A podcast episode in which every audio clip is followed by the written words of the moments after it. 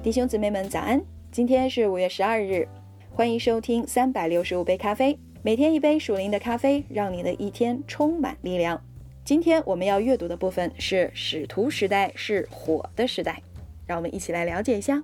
让我问一个问题：为什么耶稣要升到父神的右边？连最大的圣经注释书里也没有怎么提及过。基督的升天似乎被人忽略了，真是那么不重要吗？耶稣曾宣告他的升天是与我们有益的。他曾告诉我们，除非他回到父那里去，不然我们不会尝到一个最重要的经历。主不升天，我们便永远不能领受圣灵的喜。我们看看耶稣所做的一切。约翰曾写道：“耶稣的工作多得若要一一记载下来。”整个世界也容纳不下。那么，耶稣在世上时有什么事情是他没有做的呢？有一件事，就是施洗约翰所说他会以圣灵与火施洗。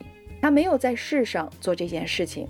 耶稣从天上降临，也必回到那里去。他必须经历十字架和坟墓，才能开始他使命的最后的部分。耶稣在世上所做的事情。没有一件可以被形容为以圣灵与火施洗。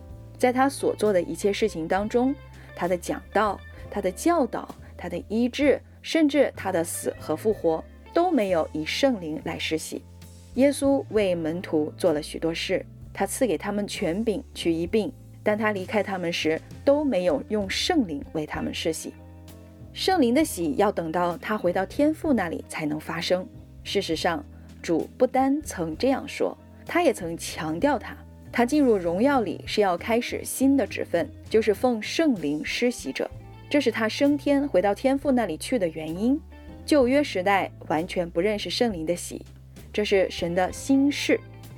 当然，耶稣现在也把其他的福祉赐给我们，他是我们的大祭司、辩护者和代表，但他并没有这样称呼自己。他只是单单的形容自己为圣灵的差遣者，在他升天以后，而不是以前哦。圣灵降临，又有舌头如火焰显现出来，分开落在他们个人的头上。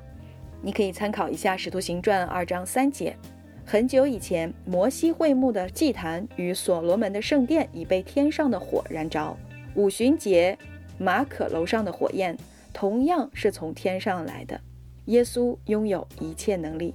他掌管一切，亲爱的弟兄姊妹们，你要注意，耶稣他升天是因为圣灵要被差遣下来，然后圣灵充满我们，我们靠着圣灵去做工，靠着圣灵去传福音，靠着圣灵而燃烧我们的火焰。